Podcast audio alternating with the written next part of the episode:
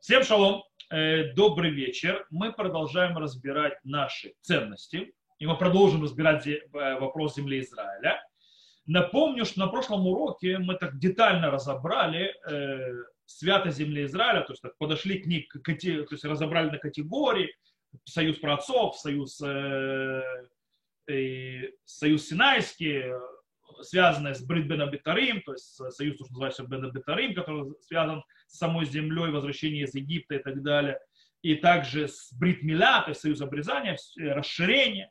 Мы назвали четыре определения святости. У нас была первая Гдара, вторая, третья. Помните, первая, мы говорили, это Шем Эрцель, имя земли Израиля. Это э, связанное, то есть понятие земля Израиля и в понятии союза праотцов, и в понятии союза Синайского. И также мы говорили о святости того, что в земле Израиля находится шхина, божественное присутствие. Это у нас было третье, четвертое определение, когда третье связано с, э, союзом праотцов. Э, такое, скажем, мы назвали это изначальное первичное понятие шхины, то есть которое находится в, в земле Израиля. И четвертое – это то, что э, святость храма и так далее. К этому мы упомянули еще так называемая святость зем... Э, самой земли Адама, то есть да, самой земли, земли Израиля. Э, вот, правда, на иврите слово Адама и слово Эрес. На русском, по-моему, нет. То есть, есть или, это земля или земля, ну и то. Но, в принципе, это самой почвы, скажем так, земли Израиля. И это у нас было пятое, стоящее особняком, связанное со всевозможными э, заповедями, связанные с урожаем и сельским хозяйством э, в земле Израиля. И оттуда тоже распространялась связь, э, точнее, святость. И мы говорили, что, в принципе, святость почвы земли Израиля является галактической категорией, то бишь она как бы на автомате завязана на Синайском откровении, где были даны заповеди, то есть это союз с Синаем. Тогда как, э, это пятое определение, когда все остальные четыре, даже те, которые связаны с Синаем, так или иначе завязаны с союзом праотцов, с Авраамом, Ицхаком и Яковом, и Синайское откровение, скажем так, наполнило их смыслами и практическим какому-то, скажем так, предназначению, практическому предназначению. Это святость, которая была более, скажем так, э, трансцендентная, то есть как бы более аморфная она с синайским э, откровением, то есть получает более э, имманентные, более такие ощутимые вещи. Окей. Э, или, или добавляет, например, новый аспект. И мы, в принципе, сказали, то есть, да, прямым текстом, что все заповеди, связанные с урожаем, связанные с сельским хозяйством, так или иначе моментально и автоматически уходят в пятое определение святости почвы земли Израиля, и там это работает. Вопрос другой, который мы зададим сегодня, есть ли исключение из правил? То есть могут быть сельскохозяйственные заповеди, э, которые, скажем так, завязаны на другом аспекте из, из пяти, которые мы упомянули, святости земли Израиля, и будет по-другому ли пониматься его значение.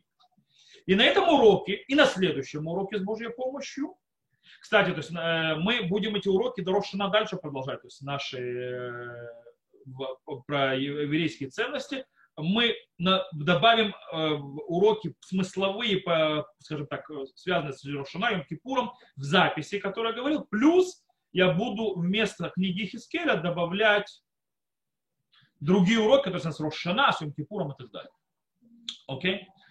Пока. То есть, да, то есть немножко мы остановимся пока. Но это будет продолжаться. Так вот, на этом уроке, на следующем мы разберемся, скажем так, разберемся двойной заповеди, которая связана с принесением первенков. Дело в том, что у первенков есть, э, то есть называется бикурим, есть два аспекта заповеди. Первый – это непосредственно, то есть отметить первые плоды, которые у человека появляются в урожае, принести их в храм. И вторая часть аспект – это называется микробикурим. Есть Микра Бегурим – это прочитать определенный текст, который говорится в храме, когда приносят первые плоды урожая, так называемые первенки в храм. И мы разберем их на этом на следующем уроке.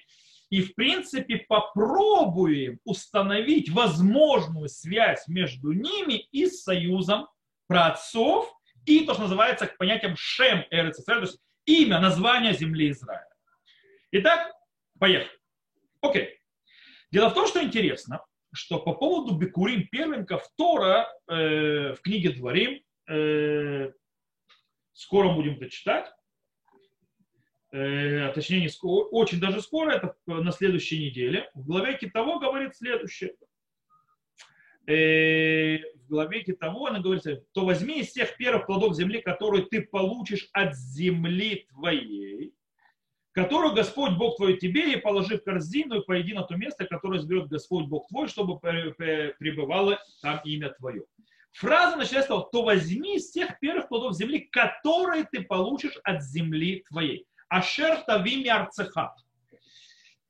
Наши мудрецы, базируясь на этом стихе, в трактате Бабатра говорят, что заповедь первенок, то есть да, заповедь первых плодов урожая земли Израиля, э, она э, относится только плодам земли Израиля, никаким другим плодам. Окей. Э, то есть, в принципе, то есть можно принести это только из плодов земли Израиля. Только барцех.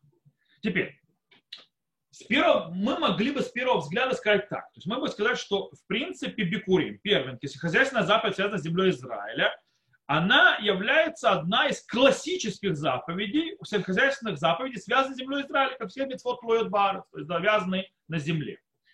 Э, Тосфот, там же в Талмуде, нам, э, скажем так, э, обращает наше внимание на то, что, в принципе, заявление Гмары весьма неожиданное. Дело в том, что Гмара берет стих и учит, что из этого стиха, отдельного стиха, именно про первенки, что нужно приносить их с плодов земли Израиля. Дело в том, что про все другие заповеди земли Израиля, трумот, ума, срок, отделение трумы, десятины и так далее, и так далее, и так далее. Нету отдельного стиха. Точнее, стих есть, но она приводит как бы глобальное обозначение коль мицва шитлу абарец и на ноэгет элебарец. То есть, да, для того, чтобы определить этот закон, э, что нужно все эти заповеди связаны только с плодами земли Израиля, то есть то, что растет на земле Израиля, она приводит глобальный закон, в Трактате Кедушин он приводится, и к этому глобальному закону привязывает стих у первенков, то есть у, у бикурим, то есть первых плодов урожая, свой собственный стих, сами по себе. То есть гмара, вместо того, чтобы привязать к, ко всем заповедям остальных всех хозяйств, она выводит ее отдельно и учит ему отдельным законом. Вопрос, почему? Почему мудрецы наши вывели и выставили эту заповедь отдельным э, особняком? И это мы попробуем разобрать. Чтобы ответить на этот вопрос, Тосфот э, приводит ответ на эту тему от имени Раби Шимшон Мишанс, город Шанс, кто знает, Германия, в принципе, Франция, Германия. И он говорит так. Он говорит очень интересную вещь. Внимание, бикурим и на мецва тлуя баарц. Бикурим не является заповедью, связанной с землей Израиля. Но что? О, Рабейну Шимшон отделяет так, говорит так, что общая, что общее между, Шалом это, на этот нам присоединился, э, что общего между заповедями, которые связаны с землей Израиля, и Бекурим, заповеди Пергена, это, э, точнее, стоп, без, по первенке оставим, то есть, что общего между всеми заповедями земли Израиля? Он говорит так, что святость, то есть, да, как, как, то есть святость откуда распространяется, что обязывает исполнить заповедь, что обязывает отделять трубу, отделять масро, десятины, то есть, да, и все эти вещи, то есть, да, седьмой год, его, э, 50 год, все эти вещи, на, на что он зависит. Все это зависит на том, что в принципе, то есть пока не отделю десятину, если я буду есть то или другое не так, не отделю а, то есть не пионер, но там, допустим, если не, не посчитают три года дереву, хотя это не совсем с землей Израиль связано. Э, короче, в принципе, Трумоту Масрот более, то есть оно более такое ярко, то мне запрещено, он приводит Трумоту Масрот, мне запрещено есть эту, э, то есть эту еду, пока я не исполнил заповедь, то есть не отделю десятину. И тогда мне можно есть. Более того, обязанность, она идет не от человека, она не завязана на человеке, она завязывает от самого урожая. То есть сам урожай на иврите, это, скажем так, в Ешиве используют понятие ховат хевца. То есть, да, выучите сейчас ешивское понятие, когда называется ламданут, то есть, да, когда изучают э, Талмуд, разделяют заповеди на, две, на два уровня. Заповедь, которая называется хуват хевца, то есть обязанность предмета, и заповеди, которые разделяются хуват гавра. Хуват гавра – это обязанности э, человека. То есть э, кого это обязывает? То есть э, хуват хевца имеется в виду, что обязанность лежит, то есть заповедь лежит на предмете. Я, я то есть, делаю заповедь, исполняясь предметом. Хуват гавра имеется в виду обязанность человека, это лежит на мне. То есть заповедь полностью зависит от меня. Например, это есть шикарный пример, то есть, да, откуда эти вообще появились понятия хевца, гавра и так далее. В Талмуде в трактате Надарим. Талмуд в трактате Надарим объясняет, в чем разница между Надарим, это обеты, и между швот, то есть клятвы. Чем они отличаются друг от друга.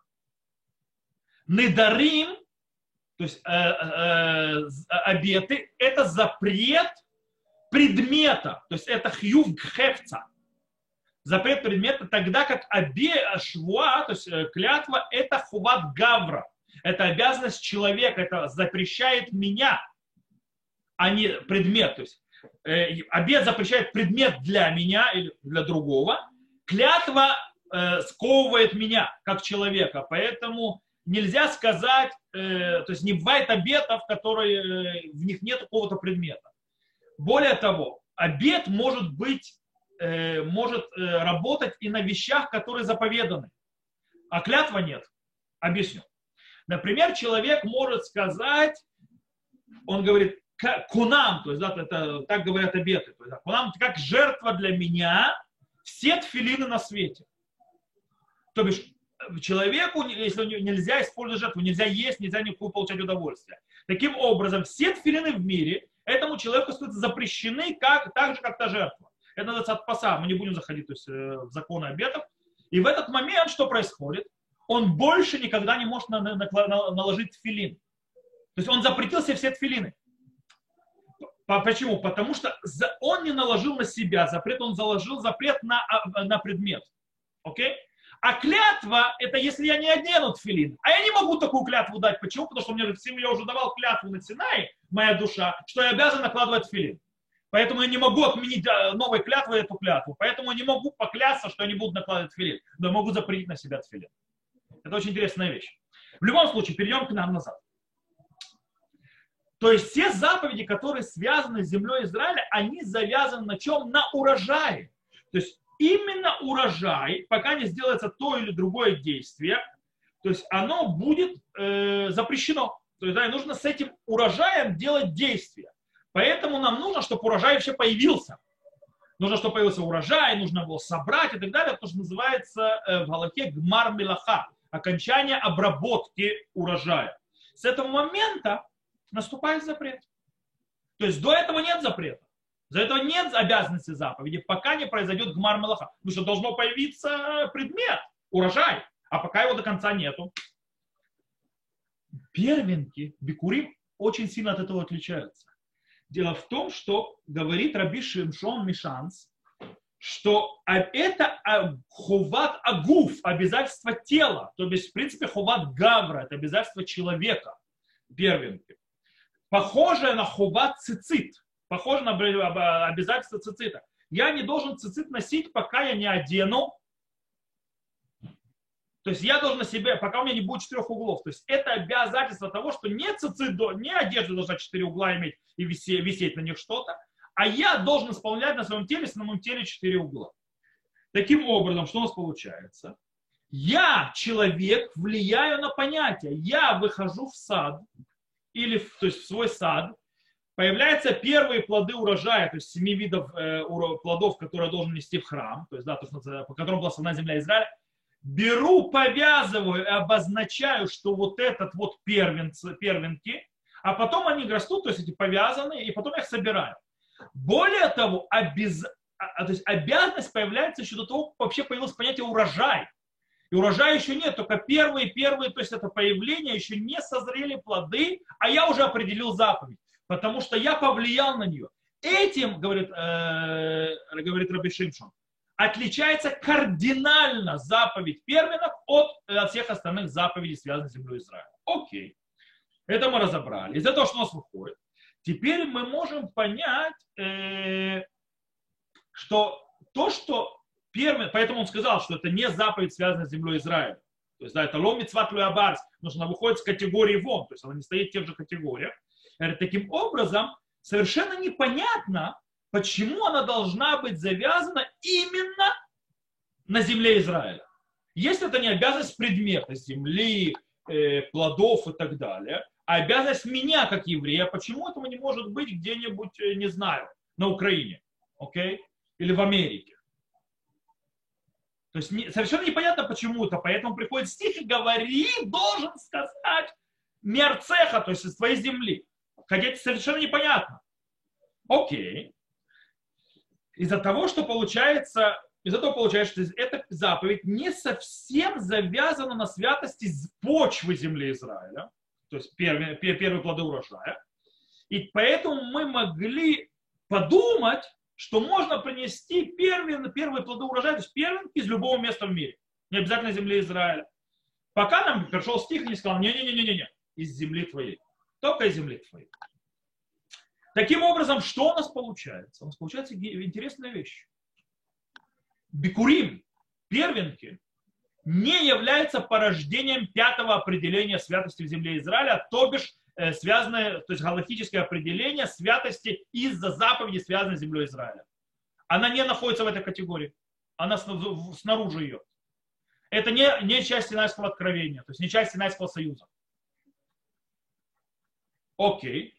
Тогда на каком аспекте святости земли Израиля завязаны, то есть первые плоды земли Израиля? Вот это мы сейчас будем разбирать. Окей. До предыдущих уроках что мы делали? На предыдущих уроках мы учили, мы пытались сделать так. Э, мы пытались понять святость в разных местах земли Израиля, как она работает, когда мы брали вопрос границ, то есть, да, и определяли разные законы в разных местах границ, то есть, да, в разных границах, то есть, да, за это, на этом месте так-то, там, за, за пределами Ярдена так, то есть, с восточной стороны. И на базе этих границ, то есть, законов разных, мы определяли понятие святости. Это что мы делали на прошлых уроках. Сегодня мы сделаем в обратную сторону. Мы сегодня сделаем так. Мы будем понимать, что за это за заповедь такая первенки, то есть да, принести первые плоды урожая, на базе границ земли Израиля. То есть не на, с точностью наоборот. То есть, причем границ земли Израиля, в которых она, да, нужно их приносить. Э, и мы у Танаим, мудрецов, то есть да, Мышны, находим э, несколько причин, зачем есть ограничение приносить первенки с определенного места. Мы их проверим каждый. Окей. И э, если бы мы говорили, что э, первые плоды земли Израиля, Бикурим, завязан на пятом определении земли Израиля, которое, как мы определяли на прошлой неделе, на святости почвы земли Израиля, завязано с заповеди, связанным с землей Израиля, то у нас бы, мы тогда должны были сказать, что бикурим можно приносить с любого места земли Израиля с двух берегов реки Ярда. И с восточной, и с западной. Точно так, как и в других заповедях. И, э, и действительно, это первое мнение, что можно просить из, с восточной и западной стороны реки Иордан, то есть и западной, и с восточной. Э, это первое мнение в Мишне в трактате Бекурим, первой, первой главе, 10 Мишна. Вместе с тем, Мишна идет дальше и приводит мнение Раби Йосей Аглили, который говорит так. «Эн мавим бикурим мевера ярден лифи шейна эрет зават халаву дваш» мы не приносим э, первенки с из земли, которая на восточном берегу Иордана, то есть да, с востоку, то есть то, что современная Иордания, по причине того, что эта земля не называется землей, текущей молоком и медом. Только земля, текущая молоком и медом, оттуда приносят первенки, потому что так мы говорим. То есть, да, что Всевышний дал нам землю, текущую молоком и медом, вот первые, первые, первые плоды этого урожая. Этого нет в восточной, на восточном берегу реки Иордан. Там это не говорят. Э, таким образом, получается, что, э, что э, это должно быть только на западном берегу. То, что называется древняя земля Кнаан. В Сифре на этот же стих по поводу Эрет Зават, Халаву 2, что земля текущая молоком и медом.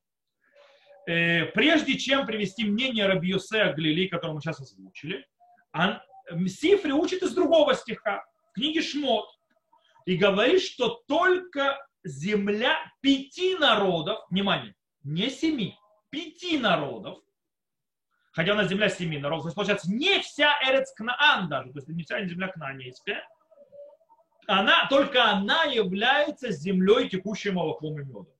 Если там стих, то есть я могу зачитать этот стих, где этот стих появляется. Э, этот стих э, есть в, это в Шмот э, шмот сказано так, то есть, да, это шмот э, 13, то есть, да, Харец Ашер Нишба Ашер Нишба Лавутеха, э, э, Эль Эрец Акнани, Ахитива, Амури, Ахивия, Ивуси, Ашер Нишба Лавутеха, Латет Леха. Да? Обратите внимание, земля кнаанейца, хитейца, и моря, хивийца, и вусея. Пять, а не семь. Окей. Сифри на этом строит, на этом стихе, что пять. То есть, да, пять, только пять, э, земля пяти народов называется землей текущим молоком и медом. И только там есть обязательство нести бикури. Окей. Почему? Почему так? Можно дать два объяснения. Первое объяснение. Э, первое объяснение тому, почему ограничили первые, плоды урожая, то есть бекурим, именно на землю, текущую молоком и медом. Первое. То есть, да, по идее, э, первые плоды урожая бекурим, что они пришли? Они пришли, скажем так, символизировать лучшее, что есть из возросшего на земле Израиля. То есть для этого это приносится. Самое лучшее даем Богу. Поэтому, по идее, откуда это лучше приносить? Из самых тучных мест земли Израиля. Там, где это лучше всего растет. Там, где это самое лучшее. Скажем так, мы приносим виноград не, скажем так, крымский, если я возьму, то есть перенесу для аналогии, то есть мы берем не крымский виноград, мы берем крымский виноград или кавказский виноград, а не приносим виноград из Луганска на балконе. Окей? Хотя это виноград, это виноград, по причине того, что этот виноград горький и невкусный, а это, то есть это, это виноград, виноград. То есть, да? э, ну или и так далее. То есть, в принципе, мы приносим лучшее. А лучшее только в лучших местах, там, где лучше всего растет.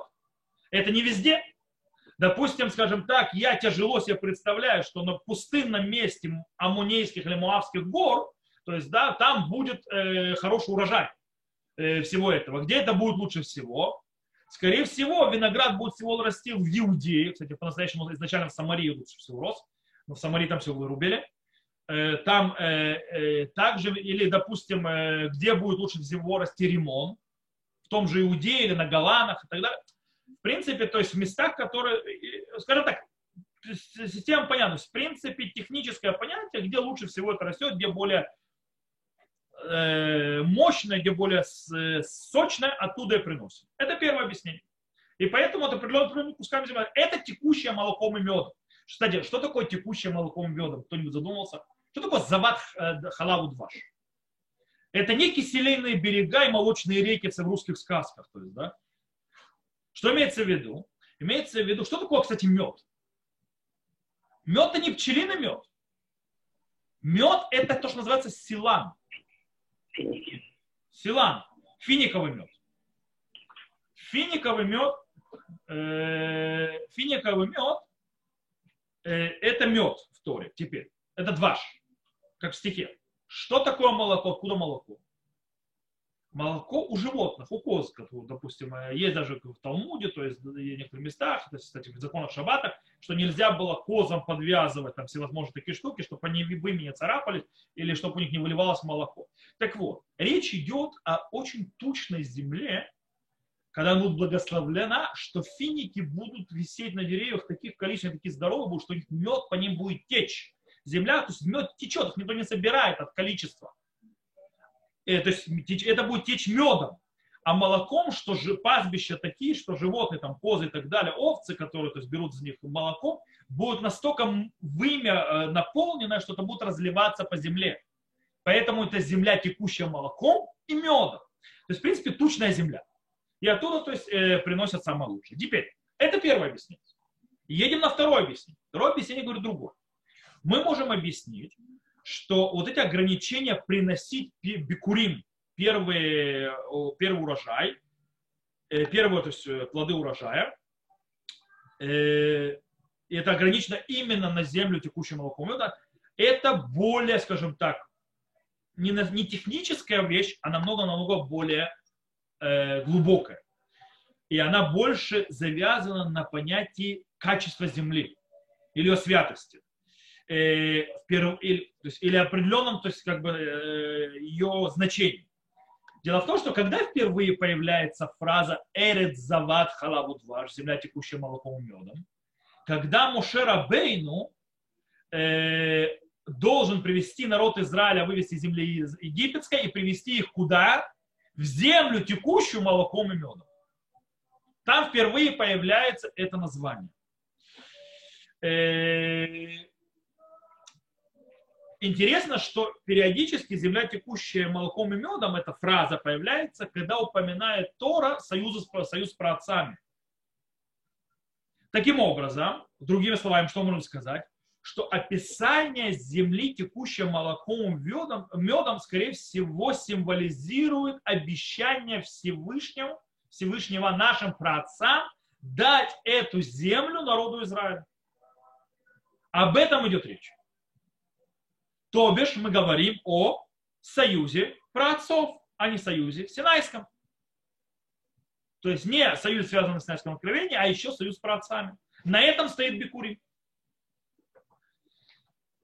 Дело в том, что если эта фраза, то есть да, фраза Эрец зават халаву дваш, земля, текущее молоко и медом, не только находится в том тексте, который читает человек, приносящий в храм первый, первенки своего урожая, но также она влияет на характер, характер и исполнение заповеди, то есть, в принципе, вот эта фраза говорит, откуда будут приносить урожай, скорее всего, мы должны э, понять, что эта заповедь, заповедь первенцев, первенков, то есть бикурим, в первую очередь э, выражает в себе союз с праотцами, то бишь реализацию этого союза. Э, интересно, что такое понимание, то есть такое, скажем так, воззрение на эту заповедь, можно сказать, почти напрямую написано, почти прямым текстом написано в словах того, кто должен говорить и что должен говорить, когда он приносит эти первенки в храм. Там сказано так. «Вейгадити хайом ляшем элокеха, кибати эль хаарец, ашем нишба ашем лаботеха латет лану». Это снова следующая недельная глава. Китово э, сейчас вам зачитаю, и приди к священнику, который будет в те дни, и скажи ему, внимание, заявляю, я ныне Господу Богу твоему, что я вошел в ту землю, которую Господь клялся отцам нашим дать ее. То есть, в принципе, то, что я сейчас делаю, это подчеркивает исполнение обещания, которое Всевышний дал праотцам. Э, и так э, кстати, объясняет Рамбан, Раби Бушабен Нахман, говорит, вы гадите хайом, то есть, да, э, и заявлю я ныне.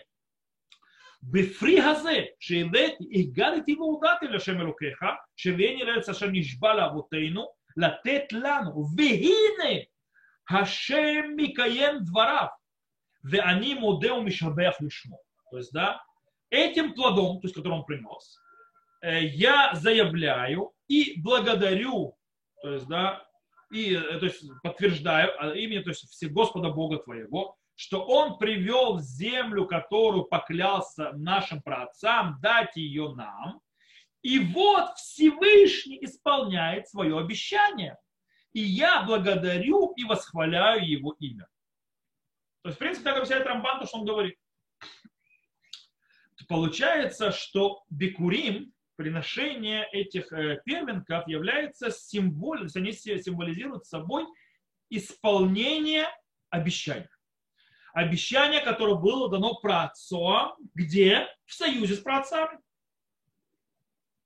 Когда там же в Брит Бен Бетарим или э, Брит Мила, то есть союз обрезания, союз Бетарим, то есть расчеление, то, есть это разделение, раз, размежевание, не знаю, как это правильно прописать, то есть когда он то есть, рассек, рассечение.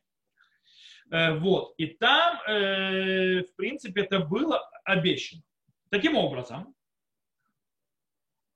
понятно, почему эта заповедь должна быть ограничена только тем местом, где зават халаву два, где течет молоком и медом. Если она исполнение обещания про отца, то она должна быть где? В земле, которая обещана про отцам, то бишь завязана на определении святости, которая стоит на первом определении, которое мы учили на прошлом уроке. То бишь, земля про отцов, обещанная про отца. Несмотря на то, что, в принципе, э, земля, то есть плоды, которые, скажем так, э, точнее, заповеди, связанные с почвой земли Израиля, могут распространяться на более широкие территории, чем та территория, по которой уходили наши працы. Как оно есть в Аллахе. И Дело в том, что вот этот, вот, скажем так, практическое проявление вот этого вот смысла, то есть и, скажем так, определение, э, есть мы, давайте я повторю сначала, э, мы то есть сейчас закончили разбирать два объяснения, э, что такое земля, текущая молоком и медом, почему первые плоды урожая бикурим ограничены именно этим. Первое объяснение было техническое, то есть приносим из самых лучших мест земли. земли. Второе было более существенное, которое стоит, в принципе, уже на союзе про отцов, которое завязано с понятием то земля, теку, э, исполнение текучего молоком и медом, которая была обещана про отцам, что будет отдано их потомкам, которые вернутся из изгнания э, из Египта. И, в принципе, это исполнение. Так вот, есть у этих двух объяснений практическая реализация, которая влияет на практику, и она может как реализироваться в вопросе границ. То есть в вопросе границ, э, который, по мнению Сифри, который мы привели, то есть в начале, то есть то, что мы приводили в начале, как его понимает этот Сифри Рамбан, Раби Мушабед Нахман, что Раби Йосе Аглили, отвечая на первое мнение в Мишне, то есть у Сифри, в принципе, э, первое мнение что сказала? Первое мнение сказала в Сифре, ограничиваем пятью народами. То есть, да, мы сказали, пять народов – это и есть та земля. Кроме этого, Раби Йосиф Глили, Глили сказал, что но Раби Йосиф Глили спорит с этим мнением, добавляя еще один момент, что эта заповедь принесения первых плодов урожая не относится к восточному берегу реки Ярден. Таким образом, что получается? Первое мнение в Сифре говорит так.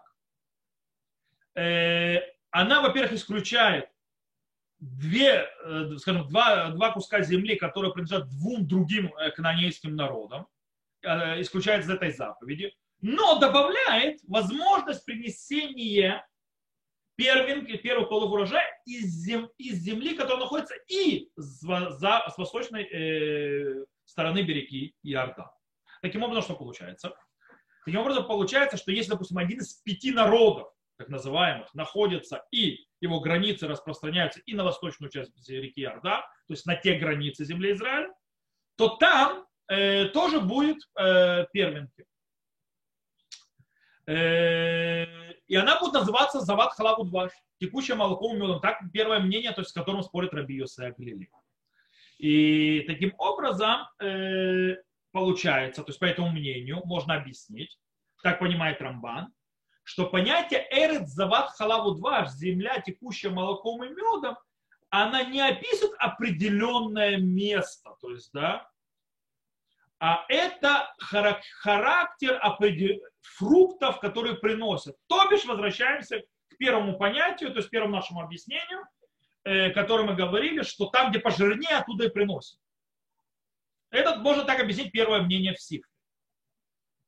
То есть неважно, где он находится, потому что Эрет Зават Харадудва, что текущий молоком медом, это там, где пожирнее, там оно и есть. Окей. Это в цифре. Если мы перейдем то, что сказано в Мишне, в Мишне немножко по-другому. Мишне, она, Мишна, первое мнение не говорит о пяти народах, а она приводит четкий спор по поводу восто... э, границы, то есть земли с, вос- с востоку, к востоку от земли Иордан. То есть современной Иордании. По первому мнению, оттуда приносят. Рабиоси Аглили говорит, нет, оттуда не приносят. Окей. Э, Но то, что выходит, очень интересно, что по Рабиосе Аглили приносят э, пер- первые плоды урожая, то есть первенький урожай, только из земли, называемой Кнаан. Но всей земли Кнаан. То есть та, которая земля праотцов Авраама, Ицхака Якова. И так действительно на Галаху устанавливают Рамбам. Рамбам приводит в законах Бикурим, что так и приносят. Э, И по поводу, э, то есть Рамбам привносит, то есть в принципе вся земля Кнаан, то, что называется граница земли Кнаан, это Бикурим, и все. А то, что Сифри привел, что может быть э, земля текущим молоком и медом, то есть по-другому и так далее, так Рабьёс Глинит с этим не согласен. С другой стороны, есть еще один комментатор, очень интересный, Раби Минахим Зам, Замба, который объясняет интересный момент. Он говорит, что Рабьоси Глили может быть даже согласится и скажет, что не вся земля Кнаан является землей текущим молоком и медом. Не как Рамбов который сказал, что вся земля Канаан текучая молоком и медом. А он говорит то, что сказано в Иерусалиме, в Иерусалимском Талмуде. Эрец ашер базават халаву дваш. То есть только та земля, в которой течет молоком и мед. То бишь, в принципе, выходит так. Он говорит так. э, Раби Минахм Замба. Де эм пируш зават халаву дваш тная бикурим рак симан алярец говорит, текущее молоком и медом это не условие для приношения первенцев, а это знак, что это та земля. И, и скорее всего, это не просто знак, а это знак чего? Это знак той земли, в которой был обещан отцам.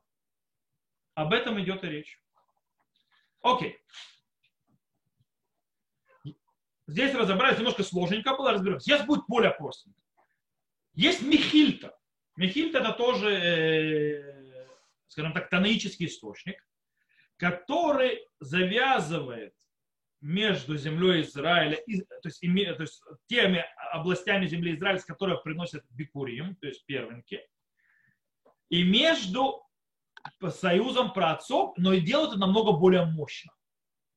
Дело в том, что Михильта приводит два стиха, которые похожи по поводу э, первенков, э, бикурим. Он приводит из главы Китово, следующая недельная глава, и с главы Шмот, которая из книги Шмот, то есть 13 глава, э, которую мы уже прочитывали. И, и, и, но он тут завязывает не на фразе, как Сифри, зават халаву дваш, то есть текущее молоко мед, а на другой. В обоих местах упомянута клятва. Написано Ашер Нижба, то, что поклялся Всевышним нашим праотцам. Как мы говорили, Эль Хаарец Ашер Нижба Ашем Лавутейну Латет то есть, да, это в книге Дворим, в главе того, земля, которую поклялся на, э, на, то есть Всевышний дать нашим праотцам, то есть нашим праотцам поклялся дать нам, это у нас в нашей э, недельной главе, и не нашей недельной главе, в следующей недельной главе, а в Шмот мы уже зачитывали Эль Эреца Кнаани Вахити Ваймури Вахити Ваймуси Ашер Нишба Лавутеха Латет Леха. То есть дав землю канонейцев, хитейцев, гусе, и морей, хивея, гусе, который поклялся праотцам твоим дать тебе. То есть, в принципе, клятва Всевышнего была сказана специфически на землю Кнаан. Не на расширение на восток за Иордан и так далее. На землю Кнаан. И получается, что именно эта земля, та земля, из которой приводит Бекурим. И больше никакая другая. Окей. Видим, то есть мы снова, то есть связь, что Бекурима не завязана на Синайском откровении, а то есть на Синайском союзе, а на союзе с праотцами. Окей. К концу нашего урока мы вернемся, то есть это Рабьоса Глили, то, что мы все объясняли. Теперь давайте вернемся назад к первому мнению в Мишне который считает, что можно приносить бикурим и с востока от Иордана.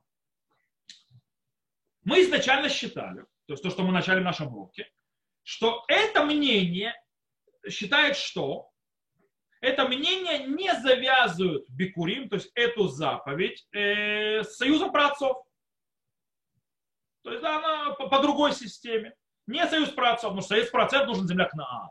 Земля текущего молоко меда. Не может быть земля, которая не является землей Кнаан. С востока от Иордана, несмотря что там живет, живут колено Рувена и Гада и так далее, это не помогает. Это не та земля, в которой были працы. Таким образом, первое мнение, которое говорит, что да, можно, то есть да, за, за, э, к от Иордана, значит, она не строит э, свое соотношение Бикурим к союзом працу. Так ли это? Сейчас разберемся. Э, Рамбам говорит очень интересную вещь. Рамбам говорит, Эвер хаялиярден афальпи шейна зават халав и дваш. Ашем барах натна лану вейвшану лумар ашер натата ли. Рама говорит ничего подобного. Говорит, почему можно приносить первенки из, э, из э, там же, с востока от Иордана? Ибо это земля, которую Всевышний дал нам. То есть она, получается, часть земли, которая была обещана праотцам. А Рамбам намекает, в чем проблема? Рамбам намекает на проблему, которая сказана в Иерусалимском Талмуде. Дело в том, что э, в Иерусалимском Талмуде написано, что сказано, что Ашер натата ли лоши натальти бацми. То есть, да, нужно, когда человек приносит бикурим, он говорит, земля, которую ты дал мне, но не земля, которую взял сам. Это земля, которую, земля, которую дал Всевышний, а не земля, которую ты сам взял. Поэтому, по идее, Раувен и Гад, которые попросили у Мушера Бейну взять эту землю, они взяли ее сами. Поэтому они, по идее, не могут оттуда приносить. Говорит первое мнение в Мишне и за ней Рамбам, то есть как объясняет Рамбам, Маймонит, что это не так. Это земля, которую тоже Всевышний э, отдаст народу Израиля. Она тоже поклялся она тоже дается земле, народу Израиля. Но что поделаешь, до того, как еще дали, Рувен и Гад были, скажем так, инициаторами ее взять. Но это не аннулирует ее изначальное предназначение, что ее собирались сдавать, поэтому даже колено Рувена и Гада, живущие с востока от Иордана, могут приносить первенки и говорить «земля, которую ты дал нашим праотцам», и нет в этом проблем. Это что нам объясняет Рам. Таким образом, что у нас выходит? В чем тогда спор между двумя мнениями, между Рабиоса и Глили в Мишне и первым мнением? Намного более минорно. По всем мнениям, и по первому мнению Мишне, и по мнению Рабиоса Глили, э, Бикурим является нич, ничем иным, как реализация и, скажем так, э, символи, символикой э, союза именно с праотцами. Вопрос лишь их спор, какой из аспектов союза праотцов святости. Мы мы на прошлом уроке упоминали два из них. У союза праотцов святости есть два аспекта. Первый, который объясняет земля, которую наследовали сами праотцы и ходили по ней, то, что мы назвали земля праотцов. И второе определение, точнее оно третье было определение, тоже союз праотцов, но это земля более широкая. То есть то, что расширится дальше то, что упомянуто Аврааму в союзе Брит Бена Битарим. В союзе, то есть Бена Битарим, потому что там названо 10 народов. Обратите внимание, когда откроете Брит Бена Битарим, вы увидите, что там не 7 народов, а 10. То есть это более широкая земля. Это земля и к востоку от Иордана. Таким образом, это то есть, то есть вопрос, получается, спор такой. По мнению, которое говорит, то есть мнение Танакама в Мишне, который говорит первое мнение в Мишне, что говорит, что и восточная часть, то есть восточный берег реки Иордан тоже обязан в исполнении заповеди Бекурим. Он говорит, что, что заповедь Бекурим, она показывает, скажем так, она представитель третьего то есть понятия святости земли Израиля. Все, первое, второе, третье, четвертое, пятое с прошлого урока. То есть, да, помню. То есть, да имеется в виду земля Израиля в более широком аспекте, который э, проявляется в союзе между Бена Бетарим, Брит Бена Бетарим. Тогда же тот, кто говорит, что он же Раби Галилей, что земля, которой можно принести бикурим, это только земля Кнаан, это значит, что это первый аспект святости. То есть аспект, то, что называется тайная земля, где жили наши праотцы, то, что при их жизни они уже, скажем так, унаследовали, и там они ходили. Это земля, в которой делается бикурим. То бишь первый аспект то, что называется земля праотцов. Не земля, которая дана вышедшим из Египта по обещанию праотцов, третье определение, а земля, которая по определению называется земля праотцов. Вот и все. В принципе, таким образом у нас получается. То есть, да, э, это, кстати, перспектива брит, бритмила, то есть союза обрезания. Таким образом, у нас получается, что и то, и то мы видим, что бикурим, они э, являются ничем иным, как представителями, яр, ярким представителем, несмотря что хозяйственная заповедь, то есть да, связана с сельским хозяйством, с урожаем и так далее, она является представителем не Синайского союза, а союза працев. Окей, подведем итог тому, что мы сказали. Это было немножко сложно, я понимаю. Скажем так, урок, который сейчас провел, чтобы вы поняли, этот урок можно провести в высшей шиве, причем с теми же словами. То есть я могу этот же урок спокойно перед раввинами проводить, это будет считаться нормальный уровень. Так что если вы поняли урок, все шикарно. Давайте подведем итог, что мы выучили.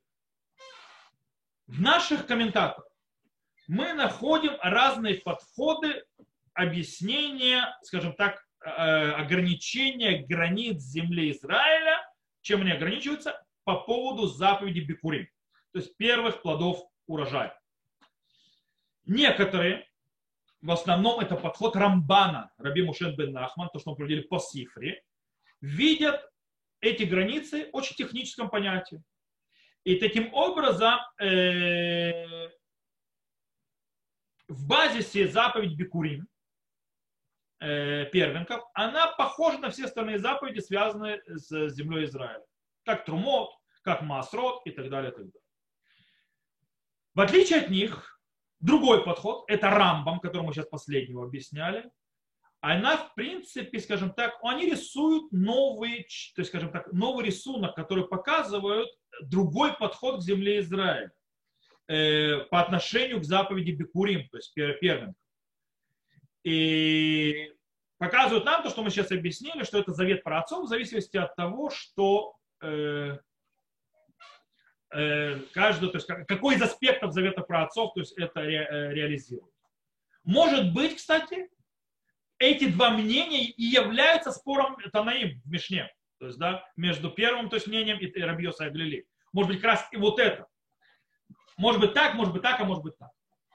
Окей, какие выводы мы сделаем? Если мы вернемся к началу урока, то мы, в принципе, скажем так, продвинулись от начала урока. Напомню, что в начале урока сказали. В начале урока вообще решили сначала, что Бикурим это вообще не заповедь, не заповедь связана с землей Израиля, и вообще может быть, тогда она не ограничена вообще границами земли Израиля, можно принести это из любого места. С этого начала, начали. То есть, если она не заповедь связана с землей Израиля, то я его могу из Украины привезти. Мы с этого начали. Теперь мы перешли вообще в другую крайность. То есть, с одной крайности мы прошли процесс перехода в другую крайность, где мы увидели то есть, связи между Бекурим, Пергом и землей Израиля. В начале, то есть наша точка старта была э, с, э, скажем так, возможность, которую провела Гмара, что, как мы сказали, можно принести бикурим с любого места. Сейчас мы где?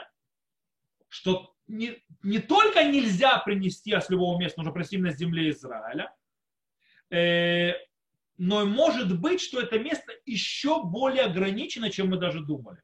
Оно ограничено, то есть, да, больше, чем место, откуда можно, э, в котором можно исполнять другие заповеди, связанные с землей Израиля. То есть это может быть еще более маленькая территория. Дело в том, что заповеди, с землей Израиля, они распространяются на более широкие просторы, там, где осветили поднявшиеся с Вавилона, осветили поднявшиеся сначала с Египта, потом с Вавилона и так далее. Это мы учили на предыдущих уроках. А здесь оно еще меньше. То есть намного более меньше и, в принципе, э, смыкается на союзе праотцов. Окей. Э, в любом случае, у обоих этих крайностей, то, что мы сказали в начале урока, и то, что мы пришли в конце концов в конце урока, есть одно общее оба, то есть обе эти вещи отдаляют э, заповедь Бикурим от пятого определения святости земли Израиля, связанной, э, святость, идущая от почвы и заповеди, завязанные в сельском хозяйстве на ней. То есть что то, что то отодвинуло от нее. Если действительно бикурим, как мы объяснили, э, приносится только в земле Израиля, может быть, это все из-за того, что заповедь завязана в своем, скажем так, пуповине на нашей традиции, на нашем наследии, на национальной нашей традиции, на нашем национальном наследии. Как? Почему? На следующем уроке. Когда мы будем уже разбирать чтение, как, то есть то, что называется микрабикурим, то есть, да, когда э, тот приносящий, он читает текст. И будем разбираться с этим текстом, поймем, э, как это связано. То, о, я уложился в наш час, то есть как у нас полагается. Она боялся, что не уложусь, потому что немножко сложноватая тема, но у меня получилось. То, на этом мы заканчиваем сегодняшний урок. Я выключаю запись. Всем, кто слушал записи, всего шалом, всего хорошего, всего доброго. До новых встреч.